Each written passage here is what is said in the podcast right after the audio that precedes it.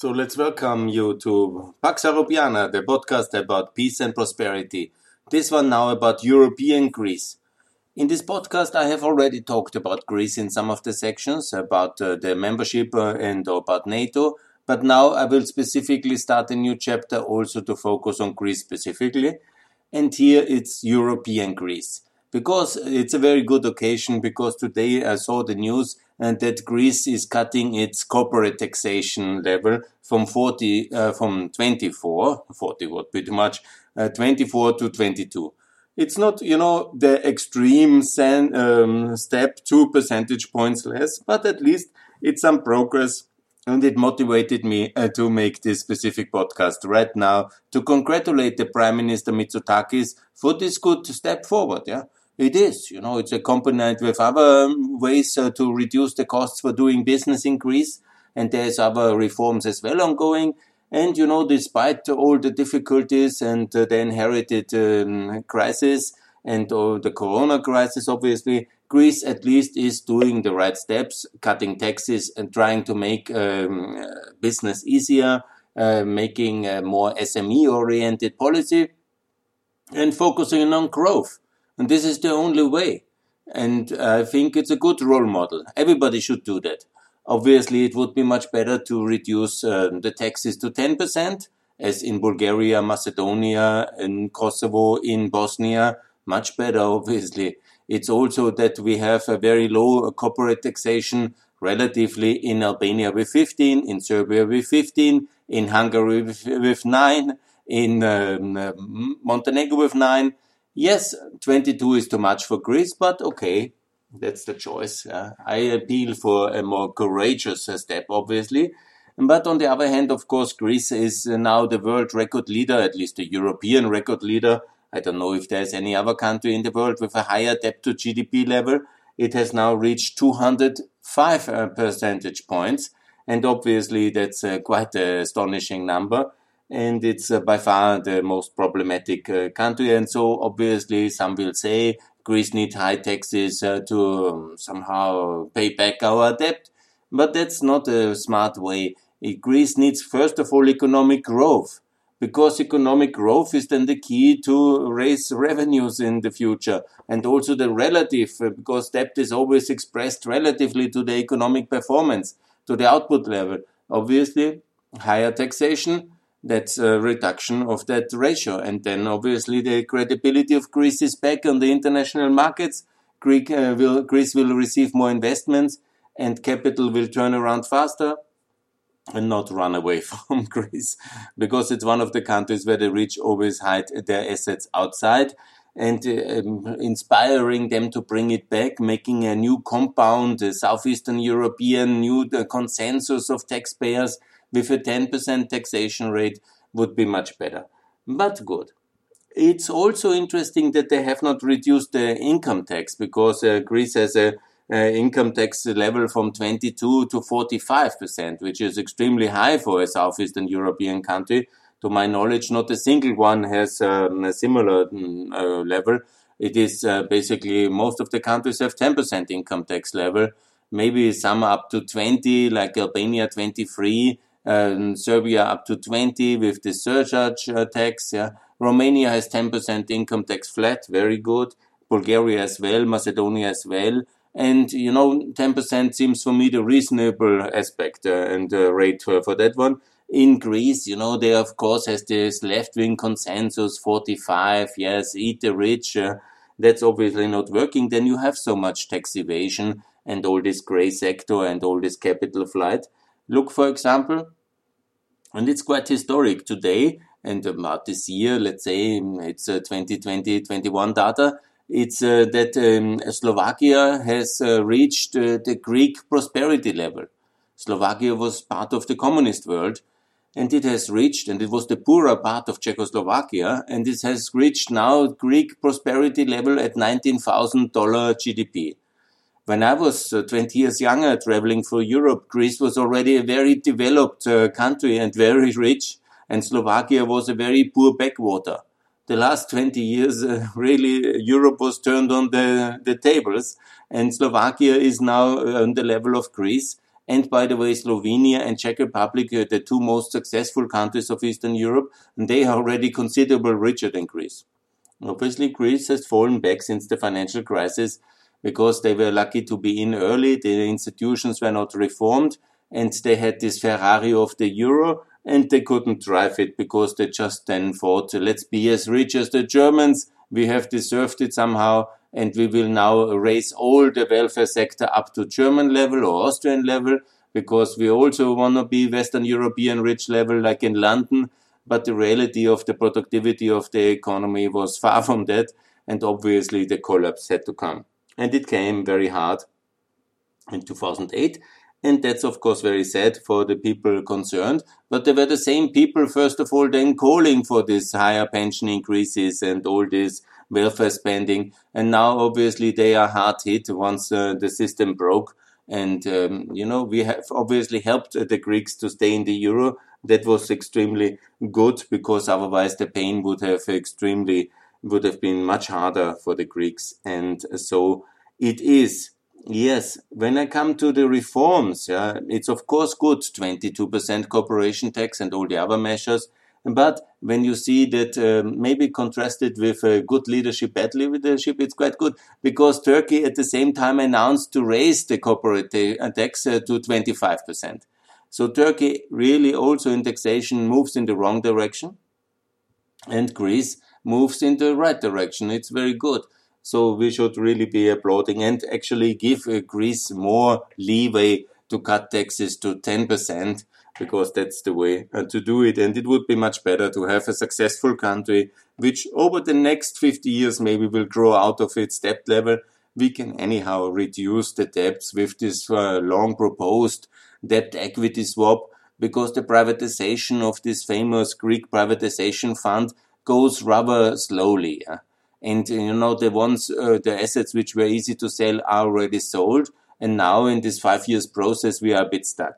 So it would be much better to make a bottom line now, what is worth, what are the assets inside, and uh, send this to the European Investment Bank, the ownership one by one, and transfer the money back to the Greek treasury in the cutting basically the, the debt level and being generous in the evaluation and transferring all the Greek state assets to Frankfurt and then cutting uh, the appropriately and um, uh, proportionally the uh, debt level of Greece, and so then to come to a working level again and privatize and Europeanize and restructure the assets uh, with European uh, ownership of all these assets. Some of them might be kept long term. Some of them uh, might be kept in these European infrastructure companies I propose. None of it should go to the Chinese in terms of strategic infrastructure. That's uh, completely true and it would be wrong to sell, sell whatever harbors and uh, important telecom networks or other defense assets to the Chinese or the Russians.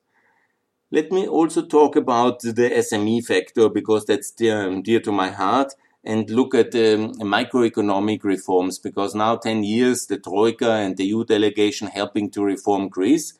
I listen, I hear a lot that there is some progress, but when you see the doing business numbers and you compare it with North Macedonia, North Macedonia is uh, the seventh uh, on the, from the top, uh, number 17 of the doing business reforming countries, and Greece is at 79.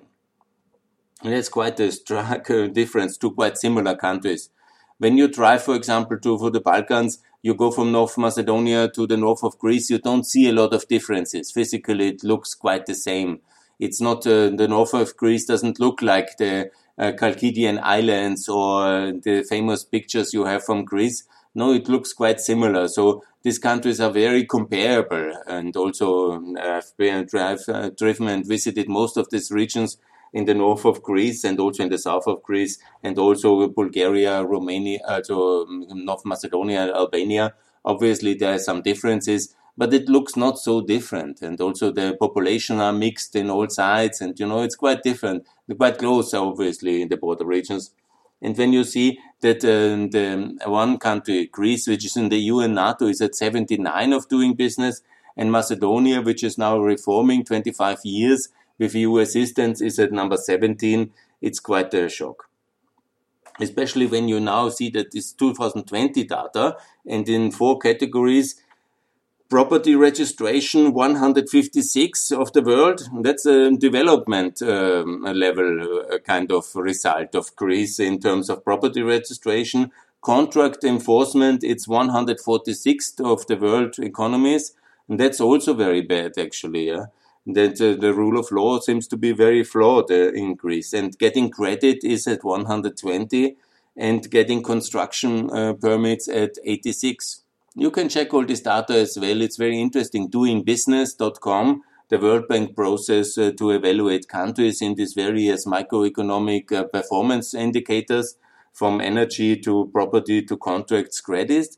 And you see that Greece, even after 10 years of European driven reforms, is still far beyond and below the results we have in the Balkans, even Kosovo on most of these indicators better than Greece. By the way, Greece recognized Kosovo. That would be good. It would make you a lot of friends in Washington and Berlin, in Vienna, and me. I would also celebrate it with a specific podcast. It would be good. So let's see that one. I compared it with Slovakia doing business. Uh, the tax cuts is very good, but it's not courageous enough. It should be really courageous at 10%. Then let's come. I talked already, I think, about the privatization fund. That's, of course, very important to swap it completely. And Then let's also compare a little bit the um, uh, results in uh, corruption and anti-corruption.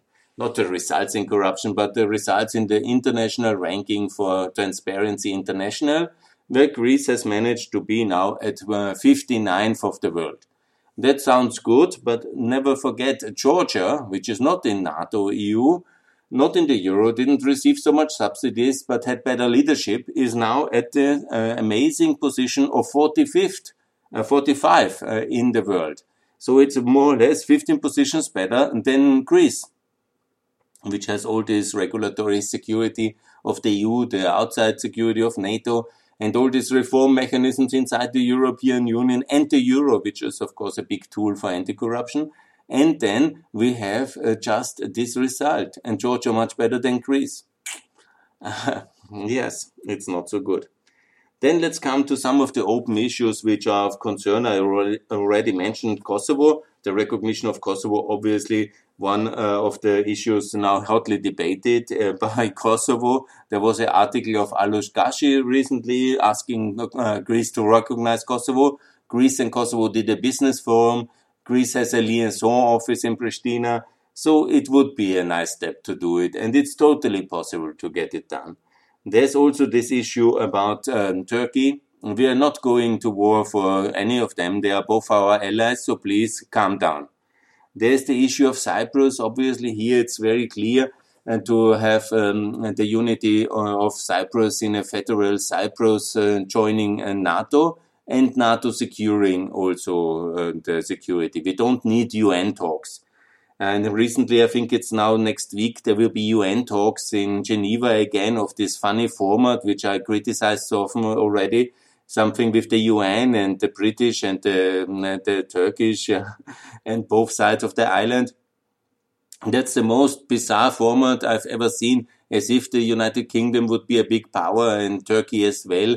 No, this is all an inner NATO affair. So it should be NATO and EU involved. The Americans, of course, leading the whole uh, debate and then to find the situation and the settlement inside NATO. That means the unification of the island after the German model with a good regional uh, status of uh, all the regions of uh, the north. And uh, that is very good. Uh, the bicameral situation, like in Germany, like in the US, a Senate and the House of Representatives for Cyprus, and a state president and obviously a prime minister. There can be then always one prime minister from the one side if you want, and one prime minister and president from the other side, if that's uh, the way to uh, deal with these things more symbolically. But the most important is NATO membership. And then obviously NATO takes over all the troop um, uh, bases of the Turks and of the British and uh, leads it back to the same troops so the security is provided again by the British, Americans, and the Turkish. And so nothing really changes in, on the ground. But obviously, the membership of NATO is very meaningful and the unification is very meaningful. There will be no revenge vendettas by anybody. Nobody will dominate anybody because also the Tyroleans don't dominate the Steiermark. It will be just a federal state like most of the European unions are or should be, in fact. So that's the way for Cyprus. Uh, I've always come back to Kosovo because I love it so much. Wouldn't it be cool? Cannot anybody in Greece be meaningful and helpful? Because we have this issue with um, uh, Kosovo recognition. Greece, it would be really making you a lot of friends if you recognize Kosovo, and that would be really very welcome. And a lot of people would say, ah, we can do uh, business with Greece. Do you reduce the taxes to 10% like in Kosovo? And uh, we will be very, very soft in the repayment terms you transfer the assets uh, to um, the uh, European level. We will be um, well evaluating everything. And suddenly there will be a debt level of maybe 120 only. And the growth will be high with lower taxation and then make it easier to buy property for foreigners uh, from anywhere, not only from the Chinese, but make it a very easy way to um, uh, get uh, the residence permit, not uh, passports, but properties in Greece are still in a way too much burdened by regulatory uncertainty. There is also this issues of uh, hopefully soon to be resolved of a European cadastre, European digital construction permits like in North Macedonia, and then uh, to really re make it very easy for the world to buy property in Greece. Because that's really what I see is uh, actually relatively reduced in prices and there is uh, ten thousands of properties who look for new owners. They would bring investments and see what Bulgaria has done successfully, selling off over 300,000 apartments uh, to the world. And that's really what Greece should also do, not to make it so complicated, but make it a decent proposition to the world to have a second home in Greece. Deregulate also this whole protectionist system of the EUT licenses to making it so complicated to enter the tourism business for the locals and for the international house buyers is completely ludicrous. Yeah? It's very wrong. Open up the Greek economy towards global competition, liberalize and treat your investor as a friend and partner and stop doing all this kind of expensive protectionist kind of blah blah blah. This is really very annoying and I think it's time to change that. When it comes uh, to infrastructure, I have already called for this fast track train, the ICE or TGV or Eurostar from Tirana to Patras on the one hand. Greece is already building from, uh, obviously from Athens to Thessaloniki. These are the two most important cities, but must be north then to Skopje, Belgrade uh, towards Budapest. And that's very important to have fast track trains. Also then from Thessaloniki towards Istanbul let's for the fast track trains, the highways must be completed as well to Albania, Macedonia, Bulgaria faster. It's quite uh, necessary. Greek can do good highways. And again, I see that, uh, for example, this Egnatia Odos uh, public company is still for sale in um, the fund for privatization. I mean, who will buy that? Nobody will buy that under that condition. So it must be Europeanized, sell it to the EIB, the EIB has sets up this European highway construction management operation company, owns that highway, repays the Greek uh, debt, and then builds also the remaining links uh, towards Albania, Macedonia, Bulgaria. And that's very good for Greece uh, consumers, for taxpayers, for the Greek state. Who really knows if that highway is owned by whom? Do you want to have it with the Chinese? No. So it's much better the European Union itself owns it it has also paid for it. And so it is very logical. And then we can do the rest of the things easily with the connection to the Balkan countries. Yes, and it's also necessary in the energy infrastructure to connect Greece very good to Albania, Macedonia, and Bulgaria, quite obviously, and also build the necessary links in all the aspects from digital, from the rail, from the highway. I have already mentioned that yeah, more or less, that's my wishes for European Greece, and that's my congratulation for Prime Minister Mitsotakis, who at least is doing something. You know, we have to acknowledge that. There's all these paralyzed Western Europeans like Kurz, who are from Austria, who is promising 21% tax and has not delivered anything. I don't know what is wrong. He's so young, so dynamic. I remember when I was 2017, 18, when he was rising, I was so optimistic there will be a young dynamic reformer coming, but he is all the contrary. He's just young, non-reformer. He is just the expression of the status quo, being so happy that he has reached power uh, in a system which he really doesn't want to change because it's a system which brought him to power. That's quite astonishing for me as a, um, conclusion, but it's a fact. Mitsotakis, at least, you know, he is very difficult with all this debt level 205, now the corona hammering in, the migration crisis, also the relation with Turkey, and so on and so on. It's really very complicated, but he is doing something. He is cutting taxes. I respect him for that. Good. Let me also, it's not the uh, last point, maybe the last point, you know, it's very dear to my heart is the situation with the migration crisis on these islands close to Turkey, the Greek islands, um, Lesbos and others. And it's very tragedy that we withdraw now from Afghanistan. And every reasonable Afghanistan um, person who worked for Western interests in the last 20 years knows that he will be killed by the Taliban and at least they bring their children into safety, tell them to run before they will be massacred by these extremists, which we allow to take power in Afghanistan. And then they end up under these terrible conditions in this, uh, in general, very beautiful island of uh, it's Lesbos and Chios and others. I call Europe to be a better Europe.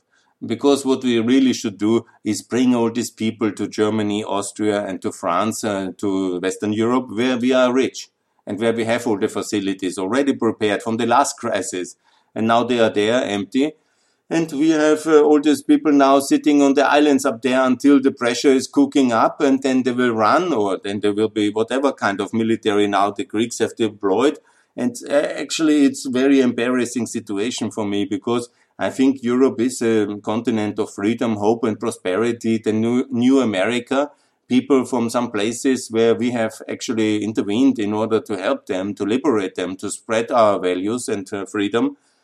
Then they run because we leave them alone again. We betray them then they send the young children to come to Greece, and then we put them into such kind of prison camps, kind of gulags or whatever you want to call them. It's very outrageous for me. And I call that we um, have these camps. Obviously, they are necessary for first aid, for medical treatment, for um, uh, also registration because what I also don't want to see again is a second 2015 where we have unregistered a light of like we would be totally incapable. This impression of inability, incapability, and kind of helplessness was of course very damaging for Europe, and that's really wrong. What we need is such kind of uh, facilities. People come, they will be registered, they will have um, uh, kind of a clear registration system also, we shouldn't have then these numbers where every country in Europe has a different registration system and then they disappear. And, you know, we are, as in the corona, we are not using the digital opportunities we have. We are not um, treating um, uh, the, our challenges with the digital technology we should kind of confusing. I cannot understand. And then uh, happen a lot of negative effects, you know, because people feel left alone. There's temptations of criminality. And then the whole project of uh, humanity and of uh, integration is uh, somehow discredited in this very populistic discourse.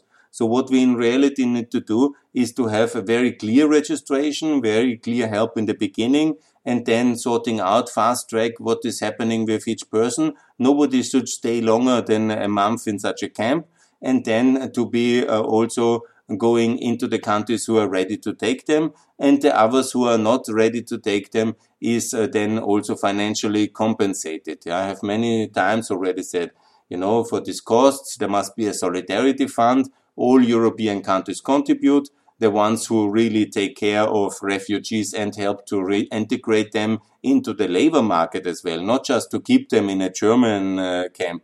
But no, they must be then, you want to stay here, you want to stay here mid- medium term, let's see for the long term, that's another issue. But uh, let's see, you want to come to work here, then very good. Here's your temporary work permit. Here's your temporary residence permit. Here's your integration guidance. Here's your mentoring system. Here's your training on the job. And here's the company which helps you. Here's the facility where you can sleep. Here's the voucher for some beginning of a social system, and then uh, let's see if it works. Yeah? And the ones who get criminal, obviously, should be sent back to Afghanistan, but nobody else. Only the ones who have really committed serious uh, crimes. And just, you know, residence permit breaking. this is really outrageous that we send people back for this, yeah? I mean, that's um, for me not even a legal uh, criminal uh, issue. Huh? I mean, I've been myself living as a foreigner so often in Albania, Ukraine, and you know, this is uh, often that you somehow overstay your time or that you somehow uh, don't care for really what the authorities want from you. And that's totally fine, I think so, because uh, it's I've done nothing wrong. I came here to work, to live, to do my things, and that should be under the European rules anyhow much better regulated. And that's a different topic. But nevertheless what i want to say is we cannot leave greece alone. We should be more open and we should also help faster. Nobody should live longer, longer than uh, one month in that camp and then he is sent onwards. Greece is already overburdened with that task anyhow. There must be also significant help. And then and the people go to germany austria the netherlands France or anywhere else where there is the willingness to help. And there is a lot of willingness to help on the municipal level. Certainly there is the capacity in many of the Central European and Northern European states. And then they will be basically integrated in the labor market and then they will be assisted by doing so, learning the language, learning skills which are necessary. And that's the way to do it. And then we have, like we have in Washington DC, uh, hundreds and thousands of people from Eritrea and from Ethiopia, and it's all fine. Washington is still standing. so that's my thinking here. And you know, not all the people from Afghanistan will come, but if we allow countries to collapse, more and more will come. There's no doubt about it. And I've talked already a lot about it. Anyhow, this was now about Greece, and so its focus situation is Greece must be helped also in this one no more longer than one month at this island, and then up in the airplane and not under other conditions, but in an airplane to one of the European destinations. Also, America can help a bit because uh, some airplane loads of uh, Afghanistan refugees from uh, Greece can be also integrated easily in 330 million uh, people uh, America. It's absolutely no problem. So that is also important to help here and that Greece is not left alone. So what I want to say in principle is congratulations for Mr. Mitsotakis. He has done a good job cutting taxes. Two percentage point is worth one podcast. If you do another 10 or 12, I will do 10 podcasts for you, Mr. Mitsotakis. And I really think that you have done a good start for this now. Could be much done better but at least you know you're moving in the right direction, contrary to Erdogan, who is increasing the taxation. So I congratulate Mr. Mitsotakis and the Greek taxpayers and the Greek people. This was a good step. More to come, I hope so, and I call for that. So European Greece, well done, a good first step.